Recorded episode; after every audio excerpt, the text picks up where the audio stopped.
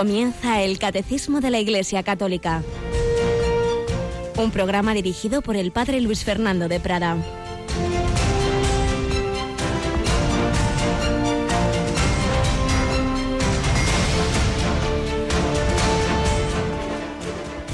Bienaventurados los pobres, porque vuestro es el reino de Dios. Bienaventurados los que ahora tenéis hambre, porque quedaréis saciados. Bienaventurados los que ahora lloráis, porque reiréis. Bienaventurados vosotros cuando os odien los hombres y os excluyan y os insulten y proscriban vuestro nombre como infame por causa del Hijo del Hombre. Alegraos ese día y saltad de gozo, porque vuestra recompensa será grande en el cielo. Alabados sean Jesús, María y José. Muy buenos días, muy querida familia de Radio María. Palabras que si oímos por primera vez diríamos, pero ¿qué, qué, qué dice? ¿Qué es eso de que felices los pobres, los que, los que sufren, los, los perseguidos?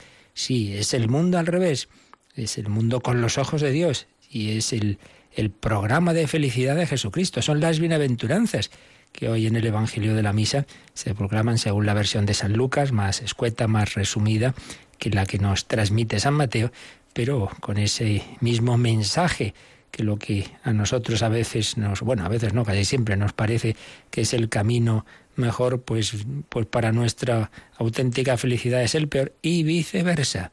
Y particularmente nos fijamos hoy en esa última bienaventuranza, bienaventurados seréis cuando os odien, os insulten, cuando os, cuando os persigan, alegraos ese día y saltad de gozo. Bueno, precisamente hoy celebramos a San Juan Crisóstomo, muchas veces perseguido, varias veces desterrado, pero al que nadie paraba. Es famosa su homilía cuando va a partir al destierro, me parece que ya al, segundo o tercer destierro, eh, por, por, cantar las 40 a, la corte de Constantinopla y a los poderosos y ricos de, del momento, cuando, cuando dice que, que, nos quitan todos los bienes. Bueno, sin nada vinimos al mundo, sin nada nos iremos de él, que nos matan. Para mí la vida es Cristo y una ganancia. El morir, que nos destierran. Del Señor es la tierra y cuanto la llena. Un hombre así es imparable. Todo lo relativiza porque lo único que le importa es Jesucristo. Tenemos con nosotros a Yolanda Gómez. Un día más. Buenos días, Yoli. Muy buenos días, padre. Y sigue habiendo persecución y hemos has dado una noticia muy buena que salió ayer, ¿verdad? Y es ese padre salesiano que llevaba 18 mm, meses secuestrado. Así es, ya desde marzo del año pasado. Y bueno, pues ha sido una gran alegría que, fuera ya liberado y ahora va a estar en Roma eh, con los salesianos durante un tiempo antes de volver otra vez a la India. Recordamos que era el capellán de, ese, mm, de esa casita en la que atendían a muchos necesitados las misioneras de la caridad de las que asesinaron a cuatro miembros del Estado Islámico. Pero a este padre lo secuestraron y no sabíamos qué, era de él y al cabo de 18 meses de, oración, pues, pues gracias a Dios ha sido liberado. Pero otros no, otros son asesinados y perseguidos. Bueno, y las cosas no cambian. En 20 siglos y seguirá porque el Evangelio siempre choca con los criterios mundanos. Lo importante es que seamos fieles a Cristo, antes o después todos muramos. Recuerdo un, jesuita que yo conozco mucho decía, bueno, ¿qué nos pueden hacer? Eh, pues no más de lo que nos puede hacer un microbio. Pues nos pueden matar, pues sí, bien. Pues lo importante es dar la vida por lo que vale la pena, no perderla tontamente. Pues pedimos al Señor, pedimos al Espíritu Santo del que estamos hablando, que vivamos conforme al Evangelio, conforme a las bienaventuranzas, que tendremos esa alegría interior, aunque lo podamos pasar mal por fuera, el Espíritu Santo, el Espíritu de Cristo llena nuestro corazón cuando queremos ser fieles a ese Evangelio, a ese camino de felicidad. Se lo seguimos pidiendo a la Virgen.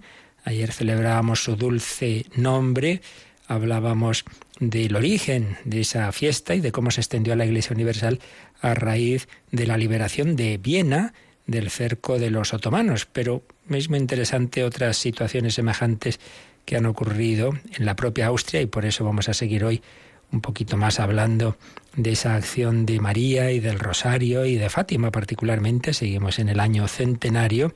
Vamos a hablar de esa intervención de María en circunstancias también difíciles, pero en este caso no en el siglo XVII, como aquella liberación de Viena, de, que dio lugar a, la fiesta del dulce nombre, sino en el mucho más cercano pasado siglo XX. Vamos a contar Una historia poco conocida, quizá para por lo menos los que no lo vivieron en, en ese momento, pero muy interesante.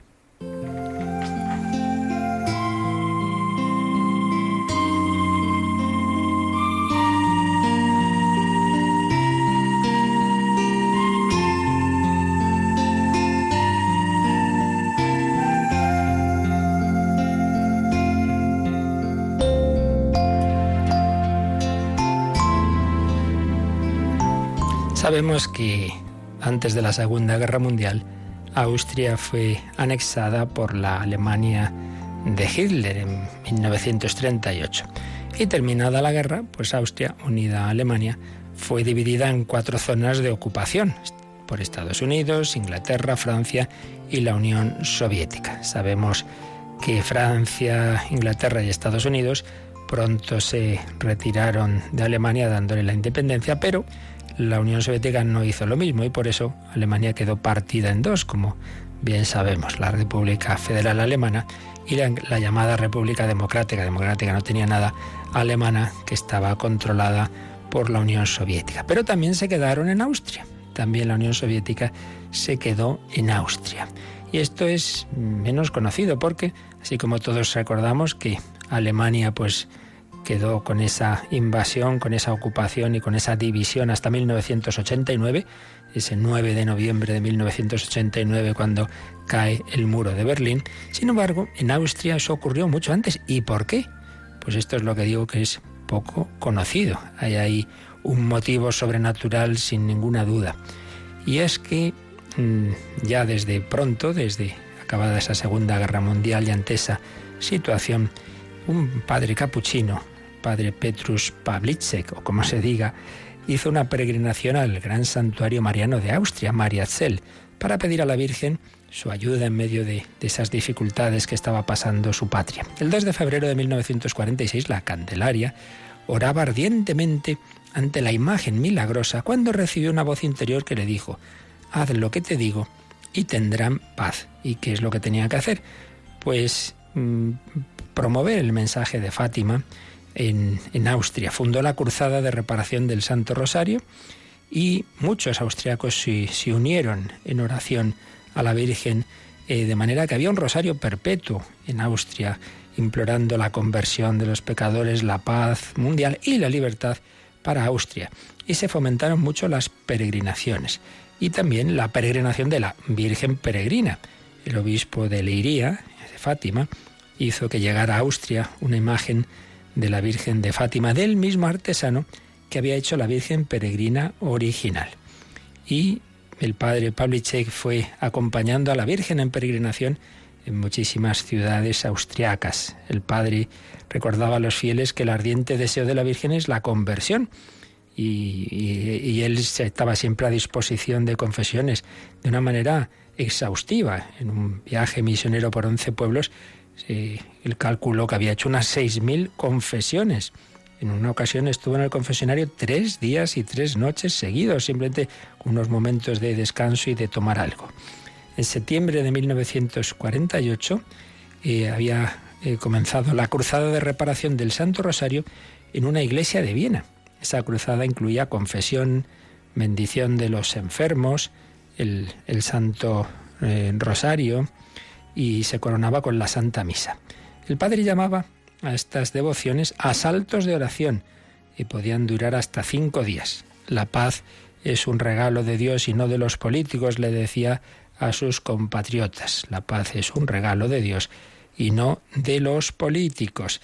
Y los regalos de Dios se obtienen con la oración que asalta al cielo, como los soldados asaltan un fuerte las procesiones de la cruzada con la imagen peregrina de Fátima el 13 de cada mes fueron creciendo. Y en un momento dado, el padre Pavlich decidió hacer una procesión anual en la que se unieran todas las parroquias de Viena. Y escogió el día 12 de septiembre, la fiesta del dulce nombre de María, que precisamente explicábamos ayer, que se extiende esa fiesta a la Iglesia Universal porque ese 12 de septiembre el Papa Inocencio X atribuyó a la Virgen María la liberación de Viena del cerco de los turcos otomanos.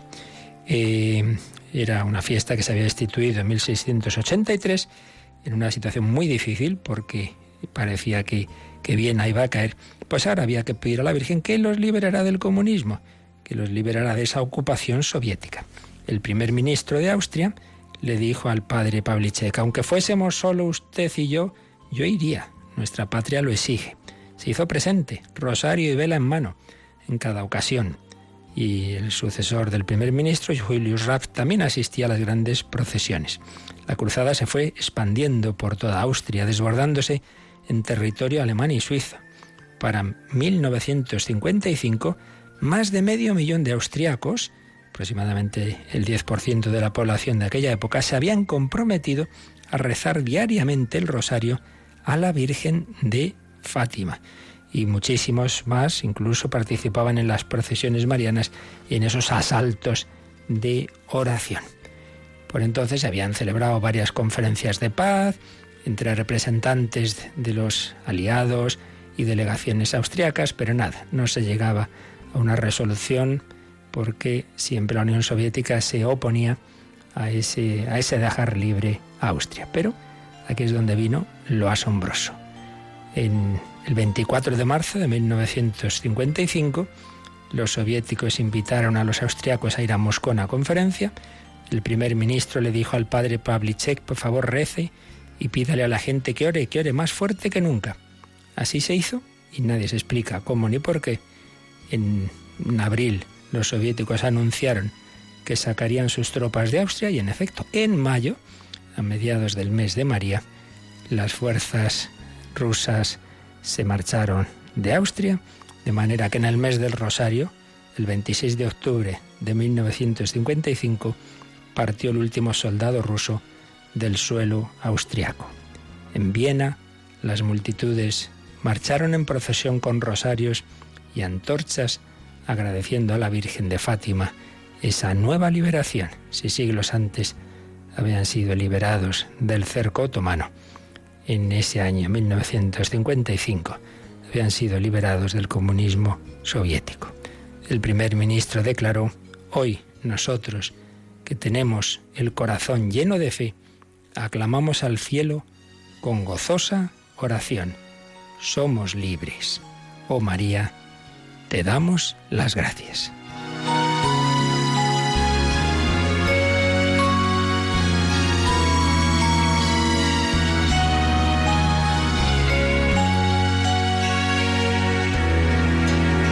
Pues ya sabemos el camino para las circunstancias difíciles personales, familiares, nacionales y mundiales. Hay que hacer de todo, sí. También hay que hacer esas reuniones y todo lo que se quiera, pero lo principal es la oración que consigue auténticos milagros. Lo que los hombres no podemos, Dios y María, la omnipotencia suplicante, sí que puede.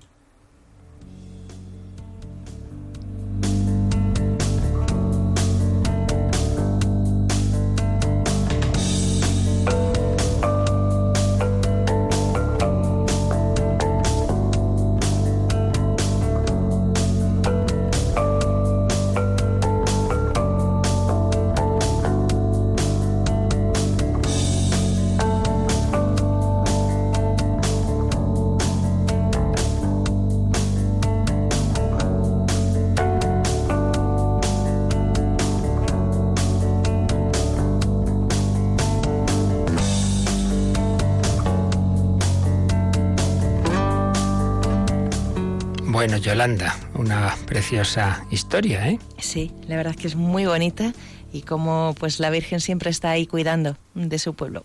Siempre está cuidando de su pueblo, claro que sí. La Virgen esposa del Espíritu Santo, estamos en esa tercera parte del credo, creo en el Espíritu Santo y viendo tanto quién es, que ya lo vimos al principio del credo, hablando de la Santísima Trinidad, aunque también lo estamos ahora recordando, pero sobre todo vamos a ir viendo las obras, las obras del Espíritu Santo, y cómo el, el Hijo y el Espíritu Santo, empezábamos a ver ayer, son los grandes misioneros, porque el Padre ha enviado como misionero de Dios al, al mundo a su propio Hijo, tanto amó Dios al mundo que le envió a su Hijo único. Y el Padre y el Hijo nos han enviado como misionero invisible al Espíritu Santo. La diferencia es esa, que Cristo, hecho hombre, es la imagen visible del Dios invisible. En cambio, el Espíritu Santo es siempre invisible. Pero el Espíritu Santo nos lleva a Cristo, nos atrae hacia Él, nos da el deseo de la verdad, y Cristo es la verdad, y nos da la fe en Jesucristo. Y entonces el Espíritu Santo nos lleva a Cristo y Cristo y el Espíritu Santo nos llevan al Padre y así volvemos a casa. Y así estamos invitados estar eternamente en la Trinidad, glorificándola. Gloria al Padre y al Hijo y al Espíritu Santo. Cristo, el Hijo y el Espíritu Santo son los misioneros del Padre. Pero, mm, en primer lugar, el Espíritu Santo ha actuado precisamente en la propia encarnación. Entonces, el Espíritu Santo ha preparado, ha preparado a la mujer con mayúsculas, esa mujer anunciada ya en el Génesis, cuando la primera mujer, Eva, pues tiene esa, esa cae en la tentación y con Adán cometen el pecado original, se fían más de Satanás y de sí mismos que de Dios, y entra el pecado y el dominio del príncipe de este mundo en la tierra. Pero frente a Adán y Eva están el nuevo Adán y la nueva Eva. El nuevo Adán que es Cristo y su colaboradora la nueva Eva que es María. Entonces Dios prepara ese momento central, momento central de la historia que va a ser la encarnación. ¿Cómo? Pues preparando esa mujer, esa arca de la nueva alianza, que la llena de gracia en su concepción, la inmaculada concepción de María, sin pecado original concebida y llena de gracia, y mm, la prepara de manera que el momento en el que Dios le transmite ese mensaje a través del arcángel Gabriel, llamamos la Anunciación, pues ella con esa plenitud de gracia, pero libremente por supuesto, va a decir que sí, va a colaborar. Por eso, aunque ya el término tradicional es esa anunciación, más realmente la escena más que de anunciación es de vocación. Una anunciación es yo te anuncio que ha pasado esto. No, la anunciación mm, que llamamos así propiamente es pedir a María su colaboración. El ángel no se retira hasta que María dice, y aquí la esclava, de acuerdo ahora que me has explicado que esta llamada que me hace Dios es también coherente con la primera que sentí de vivir en virginidad, pues no tengo más que decir que lo que Dios me diga. Aquí la esclava, María, esposa del Espíritu Santo, y entonces concibe al, al, Hijo de Dios hecho hombre por obra y gracia del Espíritu Santo. El Espíritu Santo es el que hace esa acción. Eh, siempre que decimos una acción de una persona divina, están las otras dos unidas, porque ya decíamos que todas las obras, digamos, hacia afuera de la Santísima Trinidad son comunes a las tres divinas personas, pero se atribuye especialmente al Espíritu Santo esa actuación. Pero también el Espíritu Santo es el que naturalmente llena el alma de Cristo. Uno dice, no, pues sí, es Dios, sí, no, no, no es eso. Pero es que estamos hablando de su naturaleza humana. Esa naturaleza humana, esa alma humana de Cristo, también está llena del Espíritu Santo. Y por eso, de ahí viene el nombre de Cristo, Cristo es la versión griega de Mesías, palabra hebrea que significa ungido, ungido. ¿Y qué es eso de ungido? Bueno, pues se unge, se ungía con aceite, sacerdotes, profetas, reyes, pero realmente quien unge es el Espíritu Santo. Y eso es lo que significa Cristo, Mesías, ungido. Cristo está ungido por el Espíritu Santo, está empapado, por así decir, de ese aceite divino que es esa persona divina que llena ahora su alma humana y su cuerpo, como, como, también él lo había hecho con María a otro nivel, por supuesto. Bueno, pues esto es lo que nos va a explicar el número 690. Algo de esto ya se había visto porque recordaréis que cuando empezamos el, la segunda parte del credo sobre el Hijo de Dios, sobre la encarnación, etcétera, lo primero que vimos fueron los nombres, los nombres de Cristo, el nombre de Cristo, ungido, Hijo, Señor. Y entonces ahí ya vimos lo que significa Cristo. Pero ahora vuelve a salir el tema ya no mirado desde la segunda persona, desde el Hijo de Dios hecho hombre, sino mirado desde la tercera, desde el Espíritu Santo. Pues vamos, Yolanda, pues a leer este número 690. Jesús es Cristo, ungido, porque el Espíritu es su unción y todo lo que sucede a partir de la encarnación mana de esta plenitud. Cuando por fin Cristo es glorificado, puede a su vez, de junto al Padre, enviar el Espíritu a los que creen en Él. Él les comunica su gloria, es decir, el Espíritu Santo que lo glorifica. La misión conjunta se desplegará desde entonces en los hijos adoptados por el Padre en el cuerpo de su Hijo.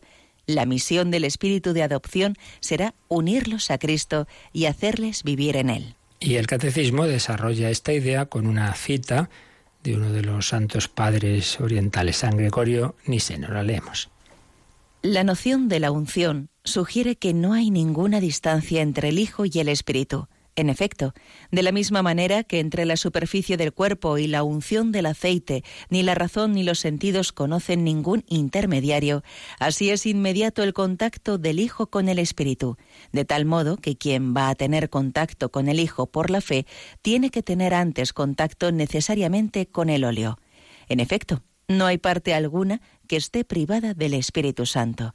Por eso es por lo que la confesión del señorío del Hijo se hace en el Espíritu Santo por aquellos que la aceptan, viniendo el Espíritu desde todas partes delante de los que se acercan por la fe. Bien, pues como veis, un, número eh, profundo y muy bello de esa relación entre el hombre Cristo Jesús, Hijo de Dios, y el Espíritu Santo. Jesús es Cristo, ungido, ya lo hemos dicho. Cristo, palabra griega que traduce Mesías, que significa ungido. ¿Y por qué ungido? Porque el Espíritu con mayúscula es su unción. Jesús no ha sido ungido con aceite, sino con el propio Espíritu, el Espíritu Santo. Y todo lo que sucede a partir de la encarnación mana de esta plenitud, mana de que Cristo está rebosante del Espíritu Santo, claro. Si ya en la Santísima Trinidad las tres divinas personas forman un solo, una sola sustancia, un solo ser. Eso indica que el Hijo, pues claro, tiene eh, su naturaleza divina es la misma del Espíritu Santo. Pues bien, una vez hecho hombre, esa humanidad de Cristo está plena del Espíritu Santo, está empapada del Espíritu Santo. El Espíritu es su unción y todo lo que sucede mana de esta plenitud. Y entonces ahí nos pone el catecismo una cita de San Juan. Nos van a poner varias citas, todas ellas del Evangelio de San Juan, que es el que en el que aparece más el Espíritu Santo. Juan 3:34. La frase es aquel a quien Dios envió habla las palabras de Dios, pues no da el Espíritu con medida. ¿Qué quiere decir? Eh, aquel al que Dios envió, Jesús, habla las palabras de Dios porque, como está lleno de Espíritu Santo, lo da en plenitud, no lo da con medida, no da un poquito. Porque antes había una comunicación, ya lo dijimos, el Espíritu Santo siempre ha actuado, naturalmente. No, ¿Quién movía a los profetas? ¿Quién inspiraba las escrituras del Antiguo Testamento? El Espíritu Santo, sí, pero era una comunicación parcial. Mientras que ahora Cristo está lleno del Espíritu Santo y lo da sin medida. Y sobre todo lo va a dar sin medida, claro, a partir de Pentecostés pero mm, ya naturalmente en su acción, en la acción de Cristo, pues está esa plenitud del Espíritu Santo. Por eso dice, a partir de la encarnación, mana, mana, mana todo de esa plenitud, una plenitud. Cristo lleno del Espíritu Santo lo da sin medida. Sigue diciendo el catecismo, cuando por fin Cristo es glorificado, a través de su pasión, muerte, resurrección y ascensión, puede a su vez, de junto al Padre, enviar el Espíritu a los que creen en Él. Durante su vida va comunicando el Espíritu Santo, pero va a ser en plenitud esa comunicación desde el cielo. Por eso les dirá a los apóstoles, os conviene que yo me vaya, porque ya una vez que me vaya os enviaré el Espíritu Santo. Cuando por fin Cristo es glorificado, y ahí nos pone el catecismo la cita de Juan 7:39. Juan 7:39 es la escena esa que ocurre en la fiesta de los tabernáculos, hablando del, agua viva, dice Jesús. Esto lo dijo, mm, vamos, dice el evangelista San Juan, eh, respecto a Jesús. Esto lo dijo refiriéndose al Espíritu que habían de recibir los que creyeran en Él. Aún no se había comunicado el Espíritu, porque Jesús no había sido glorificado todavía como aún no había sido glorificado, todavía no se había dado esa comunicación plena del Espíritu Santo que se iba a dar después, ese torrente de agua viva que iba a llegar a todos. Cuando por fin Cristo es glorificado es cuando ya sí, cuando puede enviar al Espíritu de junto al Padre, el Padre y el Hijo, con el Hijo hecho hombre. No nos olvidemos que en el cielo está ya para toda la eternidad Cristo eh, hecho hombre, no ese matrimonio de la naturaleza divina y la humana es indisoluble. ya no deja la humanidad, Cristo no se va a divorciar de la naturaleza humana, para siempre el Hijo de Dios es también hijo de María, es nuestro hermano. Y entonces de ese corazón humano, de una persona divina, viene el Espíritu Santo. Y eso veíamos ayer, recordábamos esa escena tan simbólica de cuando Cristo resucitado eh, aparece en el cenáculo a los apóstoles que están ahí encerraditos, muertos de miedo, la tarde del domingo de Pascua, sopla sobre ellos, exhala el aliento y les dice, recibid el Espíritu Santo. Quienes perdonéis los pecados les quedan perdonados. Y veíamos cómo es una imagen de que a la vez que se pronuncia una palabra, cuando decimos una palabra también exhalamos el aliento. Dios Padre pronuncia una palabra, que es su Hijo, la palabra eterna, el verbo hecho carne, pero a la vez el aliento, que es el Espíritu Santo. Bueno, pues Cristo sopla ese aliento, símbolo del Espíritu Santo, que una vez ya resucitado va a comunicar en ese momento indicando que el Espíritu Santo es el que perdona los pecados, particularmente a través del bautismo y de la confesión. Pero luego ya, desde el cielo, cuando ya Jesús esté allí a la derecha del Padre, a partir de Pentecostés será la plena efusión del Espíritu Santo. Cuando por fin Cristo es glorificado, puede a su vez de junto al Padre enviar el Espíritu a los que creen en Él. Él les comunica su gloria, con mayúscula, su gloria. Es decir, el Espíritu Santo que lo glorifica. Aquí vienen dos citas. Él les comunica su gloria. Pone el Catecismo Juan 17, 22. Juan 17, 22. Es de la llamada oración sacerdotal de Jesús, la parte final de las palabras de Cristo en la última cena en San Juan, Juan 17, 22, que dice Jesús al Padre, la gloria que me has dado, yo se la he dado a ellos, para que sean uno como nosotros somos uno. Y dicen los especialistas en el Evangelio de San Juan que aquí cuando Jesús dice la gloria, en último término es el Espíritu Santo. La gloria que me has dado, Cristo está glorificado en su humanidad, está, está inundada por el Espíritu Santo, pues esa gloria que tú me has dado a mí, yo se la he dado a ellos a los apóstoles, a los discípulos, a los cristianos, vamos a, a recibir ese Espíritu Santo. ¿Para qué? Para que sean uno como nosotros somos uno. El Padre y el Hijo son uno en la Trinidad y son uno por el abrazo del Espíritu Santo. Ese abrazo, ese beso de amor entre el Padre y el Hijo es precisamente el Espíritu Santo. Pues bien, el Espíritu Santo es el que nos une, es el que nos une a, a todos. Podemos ser de distinta edad, cultura, sexo, época, pero todos, y esto lo experimentamos en esas grandes celebraciones de, la iglesia, estamos todos en la plaza de San Pedro, blancos, negros, amarillos, eh, viejos y jóvenes, o estamos en una JMJ del mundo entero, un encuentro, pero nos sentimos uno, porque ¿qué compartimos? ¿El color de la piel? No, la cultura no, la lengua no, el Espíritu Santo. El Espíritu nos hace uno. La gloria que me has dado, yo se la he dado a ellos, para que sean uno como nosotros somos uno. Y cuando decimos, te pedimos esto por nuestro Señor Jesucristo, tu Hijo, que vive y reina contigo en la unidad del Espíritu Santo, esa unidad quiere decir, según los especialistas en el origen de esa oración, la unidad no solo interna de la Trinidad, sino la que el Espíritu Santo hace con nosotros en la Iglesia, la unidad del Espíritu Santo. Todos oramos por Cristo en el Espíritu al Padre, unidos por el Espíritu Santo. La unidad porque el Espíritu mm, que nos comunica a Jesucristo y nos une, nos une en su amor. Volvemos a la frase del Evangelio, cuando del Catecismo, cuando por fin Cristo es glorificado, puede a su vez de junto al Padre enviar el Espíritu a los que creen en Él. Les comunica su gloria, es decir, el Espíritu Santo que lo glorifica. Y ahí la cita es Juan 16, 14, donde Jesús anuncia esa actuación del Espíritu Santo y dice, Él me dará gloria porque recibirá de lo mío y os lo explicará. El Espíritu Santo va a estar actuando después de Cristo en la Iglesia y nos va a recordar y completar lo que Cristo nos enseñó y, va a mostrarnos a Cristo como Hijo de Dios y, y nos va a ir guiando. Es una, una acción común de los dos. Por eso sigue diciendo, el catecismo la misión conjunta y mutua, misión conjunta y mutua. Cristo no actúa sin el Espíritu Santo y el Espíritu Santo no actúa sin Cristo. La misión conjunta y mutua se desplegará desde entonces en los hijos adoptados por el Padre en el cuerpo de su Hijo.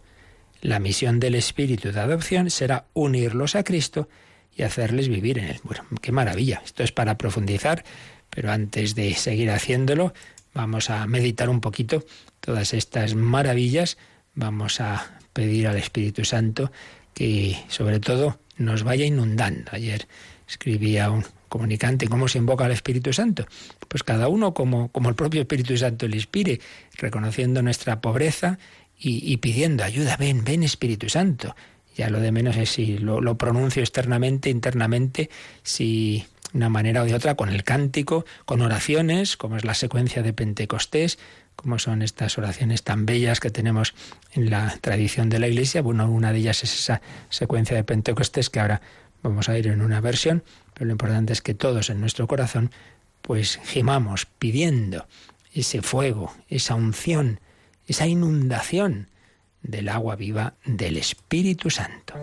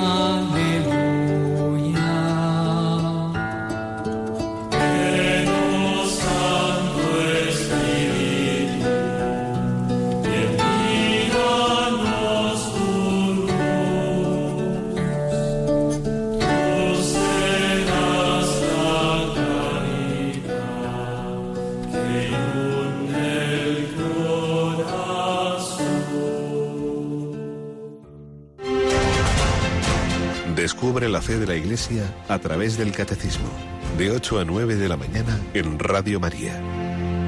Ven Espíritu Santo, ven Espíritu Divino. Y nos decía el Catecismo en este número 690 que estamos comentando, que la misión conjunta y mutua del, del, Hijo y del Espíritu se desplegará desde entonces en los hijos adoptados por el Padre en el cuerpo de su Hijo. La misión del Espíritu de adopción será unirlos a Cristo y hacerles vivir en Él. Bueno, pues aquí está sintetizado lo que es el núcleo de la vida cristiana. Realmente todo se resume en que estamos llamados a ser hijos en el Hijo. Una famosa expresión sintética, hijos en el Hijo. ¿Qué quiere esto decir? Dios solo tiene un Hijo, el Hijo eterno. Entonces, ¿los demás qué pasa? Pues los demás, eh, el Espíritu Santo nos quiere unir al Hijo, de manera que el Padre nos ve en el Hijo, nos ve con el amor con que ve a su Hijo eterno. Estamos incorporados a Él. Obviamente el Hijo eterno es Hijo natural, Hijo de su propia naturaleza, Dios como el Padre, Dios de Dios, luz de luz. Nosotros somos hijos adoptivos, somos siempre criaturas, pero que el Señor nos ha metido en sí mismos de manera que participamos de una manera mm, limitada y, adoptiva de esa filiación y, y movidos por ese espíritu del Padre y del Hijo. Por eso espíritu de adopción. Y esto, em, aquí hay un matiz. Cuando entre nosotros, pues un, matrimonio adopta a un hijo, quiere decir que le da todos los derechos, todo el cariño, pero obviamente lo que no puede darle es su propio ser físico, su propia naturaleza. No es hijo de sus entrañas. Mientras que al ser nosotros adoptados, eh, por Dios no simplemente es que, bueno, pues el Padre nos mira con, con, mucho amor y cariño, sino que nos da una participación de su naturaleza divina, es lo que llamamos la gracia. La gracia es una misteriosa participación de la vida divina en nosotros. Hay algo divino que se nos comunica, que es precisamente esa, esa presencia del Espíritu Santo y con él del Padre y del Hijo en nuestra alma. Eh, el, Espíritu Santo nos une a Cristo, nos hace vivir en Él. Por eso, ¿cómo es posible vivir la, la, vida cristiana? ¿Cómo es posible eh, amar a Dios con todo el corazón sobre todas las cosas? ¿Cómo es posible vivir las bienaventuranzas? ¿Cómo es posible dar la vida hasta el martirio? Bueno, pues no es posible humanamente, está claro, pero movidos por el Espíritu Santo sí que es posible. Por eso San Pablo dirá, no soy yo quien vive, es Cristo quien vive en mí pero Cristo vive en él porque el Espíritu Santo ha hecho una especie de encarnación mística. Así como el Espíritu Santo formó en el seno de María a Jesucristo, quiere formar en nuestra alma a Cristo de una manera progresiva. El Espíritu y Jesucristo van conquistando nuestro ser. Fijaos que eh, Jesús al final del Evangelio les dice a los apóstoles, id hasta los confines del mundo. Pero, en primer lugar, esos confines son los confines de nuestro ser el Espíritu Santo, Jesucristo, han llegado a conquistar toda mi persona? Pues no, pues no. Hay zonas de mi psicología que aún son paganas, que aún no son plenamente cristianas. Por eso todos estamos siempre llamados a la conversión permanente, porque siempre queda algo, hasta, hasta el final de la vida, hasta que Dios consume su obra. Y si al morir no, no nos hemos dejado conquistar, pues hay que seguir la obra de purificación y para eso está el purgatorio. Porque nadie puede ver a Dios si no está totalmente invadido por el Espíritu Santo y purificado. Y ojalá pues hagamos esa tarea en la vida y nos ahorramos esa recuperación de septiembre que sería el purgatorio, que siempre implica un sufrimiento, aunque sea con amor y, que no, no tiene ni, ni color por lo que quiere decir el infierno. El purgatorio no es un infierno pequeñito, no, no, es otra cosa totalmente distinta, pero mejor sería que no hubiera que pasar por esa purificación porque ya hemos sido purificados en esta vida. Dejémonos conquistar que dejémonos invadir por el Espíritu. Y esa es la vida cristiana, el desarrollo de la vida cristiana, que con nuestra unión con Dios, nuestra contemplación de los misterios de Cristo, enamorándonos de Él y dejándonos llenar de su Espíritu, que se nos comunica en la oración, en los sacramentos, palabra de Dios, las obras de caridad, entonces cada vez el Señor invada más nuestro ser hasta los últimos confines de nuestra psicología. Entonces el Espíritu nos ha unido a Cristo y, estamos ahí metidos en casa como hijos del Padre. Y se llega a cumplir algo humanamente imposible eh, sed perfectos como vuestro Padre Celestial es perfecto. Pero ¿cómo puede ser eso? Pues porque yo tengo en mí a Cristo, el Hijo perfecto, el Hijo Santo, y movido por su Espíritu Santo. La misión conjunta y mutua se desplegará en los hijos adoptados por el Padre en el cuerpo de su Hijo. Yo soy uno en Cristo.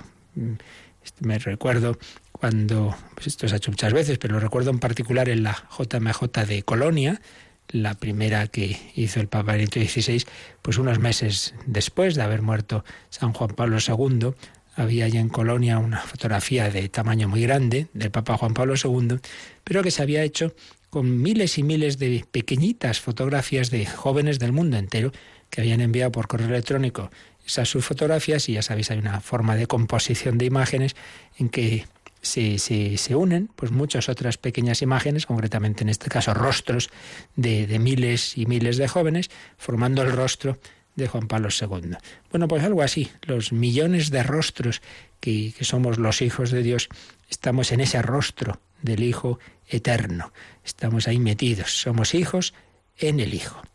Y este, esta unión entre el Hijo y el Espíritu Santo y esa misión que tienen de meternos en la Santísima Trinidad, es lo que luego desarrolla este texto que nos ha leído Yolanda de San Gregorio Niceno.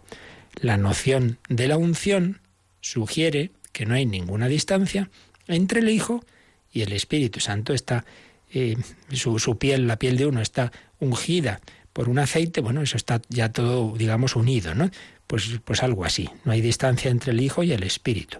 De la misma manera que entre la superficie del cuerpo y la unción del aceite ni la razón ni los sentidos conocen ningún intermediario, así es inmediato también el contacto del Hijo con el Espíritu, de tal modo que quien va a tener contacto con el Hijo por la fe, tiene que tener antes contacto necesariamente con el óleo. Si uno no llega a creer en Cristo como Dios, si no le ha tocado el óleo, es decir, el Espíritu Santo. No hay parte alguna de Cristo en donde no esté el Espíritu Santo. Por eso es por lo que la confesión del señorío del Hijo, reconocer que Jesús es Señor, se hace en el Espíritu Santo. Ya lo dice San Pablo, nadie puede decir Jesús es Señor, Jesús es Dios, si no es movido por el Espíritu Santo. Yo no puedo dar a uno la fe, puedo rezar para que el Espíritu Santo actúe en su alma y que Él se abra a ese toque del Espíritu Santo, pero la fe solo nos la da el Espíritu Santo, la quiere dar. La cosa es que nos abramos. Eh, por eso es por lo que la confesión del señorío del Hijo se hace en el Espíritu Santo por aquellos que la aceptan, viniendo el Espíritu desde todas partes delante de los que se acercan por la fe. Bien, pues este es el número 690, como veis, denso, teológico. Yolanda, vamos a completarlo con los números que nos cita el catecismo para profundizar. Uno de repaso, que ya vimos, el 436 porque, bueno, ya lo hemos dicho, lo que significa Cristo, pero nunca viene mal repasarlo. 436, eh, ¿qué significa Cristo? Porque Cristo es ungido, vamos a releerlo. Cristo viene de la traducción griega del término hebreo Mesías, que quiere decir ungido. No pasa a ser nombre propio de Jesús, sino porque Él cumple perfectamente la misión divina que esa palabra significa. En efecto, en Israel eran ungidos en el nombre de Dios los que le eran consagrados para una misión que habían recibido de él. Este era el caso de los reyes, de los sacerdotes y, excepcionalmente, de los profetas. Este debía ser por excelencia el caso del Mesías que Dios enviaría para instaurar definitivamente su reino. El Mesías debía ser ungido por el Espíritu del Señor a la vez como rey y sacerdote, pero también como profeta. Jesús cumplió la esperanza mesiánica de Israel en su triple función de sacerdote, profeta y rey. Pues bien, como veis aquí, desarrolla lo que antes dijimos sintéticamente, que significa Cristo, es la traducción griega del término hebreo Mesías, que quiere decir ungido, y donde vemos el cumplimiento en Cristo de todas esas figuras, sacerdotes, profetas y reyes que eran ungidos con un aceite indicando que es Dios quien les daba una misión. Bueno, pues el sacerdote, profeta y rey por excelencia al que anunciaban todos aquellos, ungido no con un aceite material, sino con el Espíritu Santo, es Jesucristo, es el Mesías, es el Hijo de Dios. Y luego mm, nos pone también el catecismo el número 788, que este en cambio aún no hemos llegado a él, pero pues siempre viene bien relacionar unas cosas con otras. Eso es, este número es de más adelante cuando hablemos de la Iglesia Cuerpo de Cristo. Vamos a ver qué nos va a decir este número 788. Cuando fueron privados los discípulos de su presencia visible, Jesús no los dejó huérfanos. Les prometió quedarse con ellos hasta el fin de los tiempos. Les envió su Espíritu. Por eso la comunión con Jesús se hizo en cierto modo más intensa, por la comunicación de su Espíritu a sus hermanos, reunidos de todos los pueblos. Cristo los constituye místicamente en su cuerpo. Pues esto también es muy importante, porque y tenemos que tener esta tranquilidad. Es verdad, no vemos a Jesús físicamente, como estuvieron con él conviviendo un tiempo los apóstoles y su madre, pues, pues treinta y tantos años, pero el Señor se ha quedado con nosotros de otra manera, aunque no lo vemos. Cuando fueron privados los discípulos de su presencia visible, Jesús no los dejó huérfanos. Eso se lo dice en la última cena, Juan 14, 18. No os dejaré huérfanos. Claro, estaban tan contentos con Jesús, su corazón tan lleno, y Jesús ya les dice que se va a ir, que, que va a morir. No, no, pero tranquilos, que no os dejaré huérfanos, volveré, pero va a volver en el Espíritu Santo. Les prometió quedarse con ellos hasta el fin de los tiempos. Y ahí cita Mateo 28, 20, que es un texto fundamental, es el texto más claro sobre la Santísima Trinidad, sobre la divinidad de, del Hijo y del Espíritu igual a la del Padre, y de, toda esta acción que la Iglesia tiene que desarrollar. Vamos a leerlo porque es el final, es los últimos versículos del Evangelio más, más largo, que es el de San Mateo, que tiene 28 capítulos. Entonces, si cogemos desde Mateo 28, 10, 18, dice así. Eh, dice que, bueno, antes nos dice que los once discípulos, ya faltaba Judas, claro, fueron a Galilea, al monte donde les había ordenado Jesús, y al verlo lo adoraron lo adoraron. Y entonces dice que Jesús se les acercó y les dijo, se me ha dado toda autoridad en el cielo y sobre la tierra. Por lo tanto, id, haced discípulos a todos los pueblos, bautizándolos en el nombre del Padre y del Hijo y del Espíritu Santo, enseñándoles a guardar todo lo que os mandé. Y mirad, yo sigo estando con vosotros todos los días hasta el fin del mundo. Es la traducción del Padre Manuel Iglesias en este Nuevo Testamento, esta nueva versión que acaba de, publicar, que nos siempre quiere acercar al texto original. Entonces explica eh, a pie de página ese yo sigo estando, dice, tiene un significado de futuro, estaré, seguiré estando hasta el final de la historia. Yo estoy con vosotros. Y esa presencia de Cristo, pues claro, es, es invisible. Id, haced discípulos a todos los pueblos, bautizándolos en el nombre, fijaos, no dicen los nombres, Dios es uno, pero en el nombre del Padre y del Hijo y del Espíritu Santo, al mismo nivel, las tres divinas personas, llamados a vivir en la Santísima Trinidad.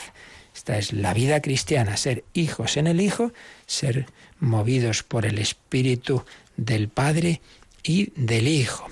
Entonces, en el cuerpo de Cristo vivimos así. Les prometió, en el cuerpo de Cristo que es la Iglesia, les prometió quedarse con ellos hasta el fin de los tiempos. Les envió su Espíritu. Por eso termina este número 788 con algo muy consolador. La comunión con Jesús se hizo en cierto modo más intensa. No es que ah, ya como no vemos a Jesús, no tenemos la suerte de los apóstoles. Si está más unido, porque entonces lo tenían, bueno, pues estaba ahí, sí, estaba a un metro, a dos o a cincuenta, pero ahora lo podemos tener en nuestra alma y podemos recibirle en la comunión. Cristo se nos comunica internamente, sí, nos falta el verle, pero si uno lleva vida de oración, vida espiritual, y el Señor así lo quiere, pues uno experimenta esa su presencia. Todos los santos lo han experimentado. Pues nada, pedimos al Señor vivir así, vivir en ese su amor, dejarnos mover por el Espíritu Santo. Recibamos esa fuerza del Espíritu que es el que nos hace capaces de llevar la vida cristiana. Lo invocamos recordando aquel himno de, de la JMJ de Sydney 2008 que precisamente se centró en el Espíritu Santo y aunque sea brevemente, si alguno tiene alguna consulta, pues también ahora la podéis realizar.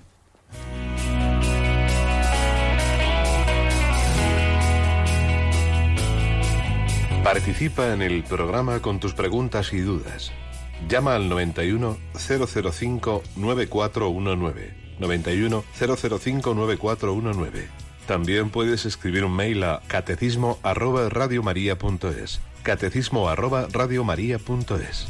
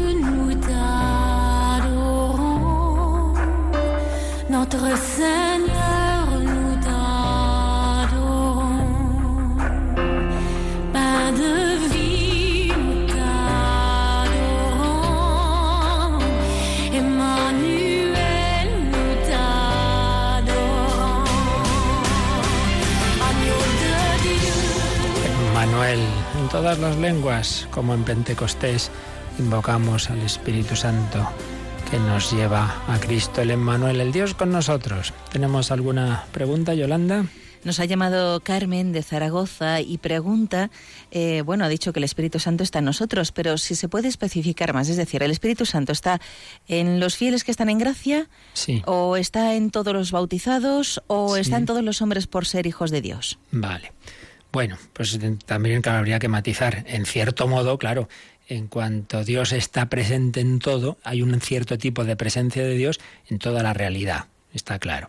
Luego hay otra, digamos, los bautizados que hemos, que han recibido, que hemos recibido ese carácter bautismal, esa, ese ser marcados por el Espíritu Santo, pues a su vez hay ahí algo que se permanece, incluso aunque uno no esté en gracia.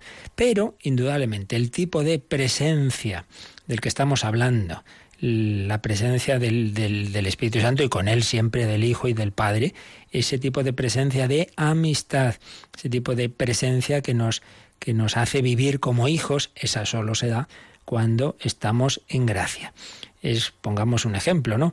Un, un, hijo es hijo de sus padres siempre, aunque se porte malísimamente. Pero indudablemente si vive, pues yo qué sé, como, como un animal, vive dejándose llevar de, de las pasiones, de, pues no vive como, como, como lo que ha recibido en su casa, ¿no? no vive conforme a esa educación, no vive como una auténtica persona o como un cristiano, está viviendo de cualquier manera. ¿Sigue siendo hijo? Sí, pero no, no está actuando como tal. Bueno, pues aquel que ha sido bautizado tiene ese carácter de, ser hijo de Dios llamado a volver. El Espíritu Santo tocará su corazón, como, como, como vemos en la historia de los conversos, y el Espíritu Santo y, el Señor, en definitiva, pues a todos los hombres eh, se nos acerca y nos toca el alma, no faltaría más, pero no es lo mismo. Esa presencia eh, de Dios como creador. No es lo mismo esa actuación desde fuera, intentando que abramos la puerta. Mira que estoy a la puerta y llamo. Si alguno me, me oye, entraré, cenaré con él y él conmigo. Dios a todos los hombres se acerca, pero no es lo mismo, repito, que el ya tenerle dentro de nosotros con, en esa relación de intimidad, que a su vez esa relación tiene muchos grados. Es lo que explica Santa Teresa en su obra cumbre, ¿no? El, el castillo interior o las moradas como uno, pues sí, un cristiano bueno, que vive en gracia, pues tiene la Santísima Trinidad, pero no tiene una relación de intimidad. Cuando uno va profundizando en la vida espiritual, pues cada vez esa relación es más íntima. Bueno, esto es lo mismo que con cualquier amistad, ¿no?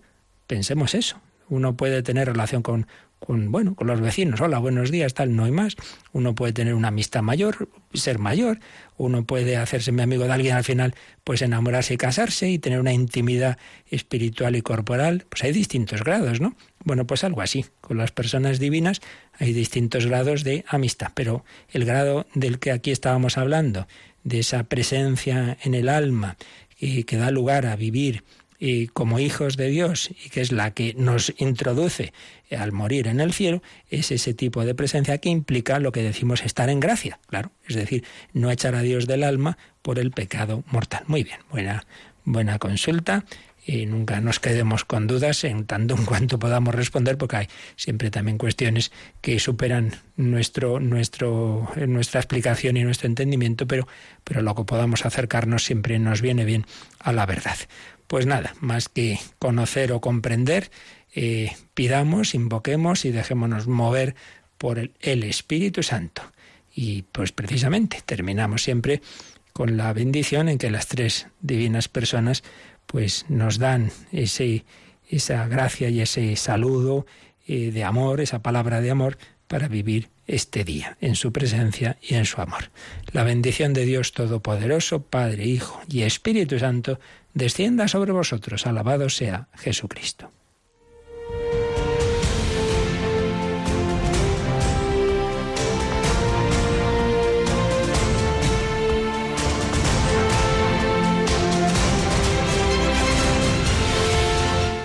Han escuchado en Radio María el Catecismo de la Iglesia Católica.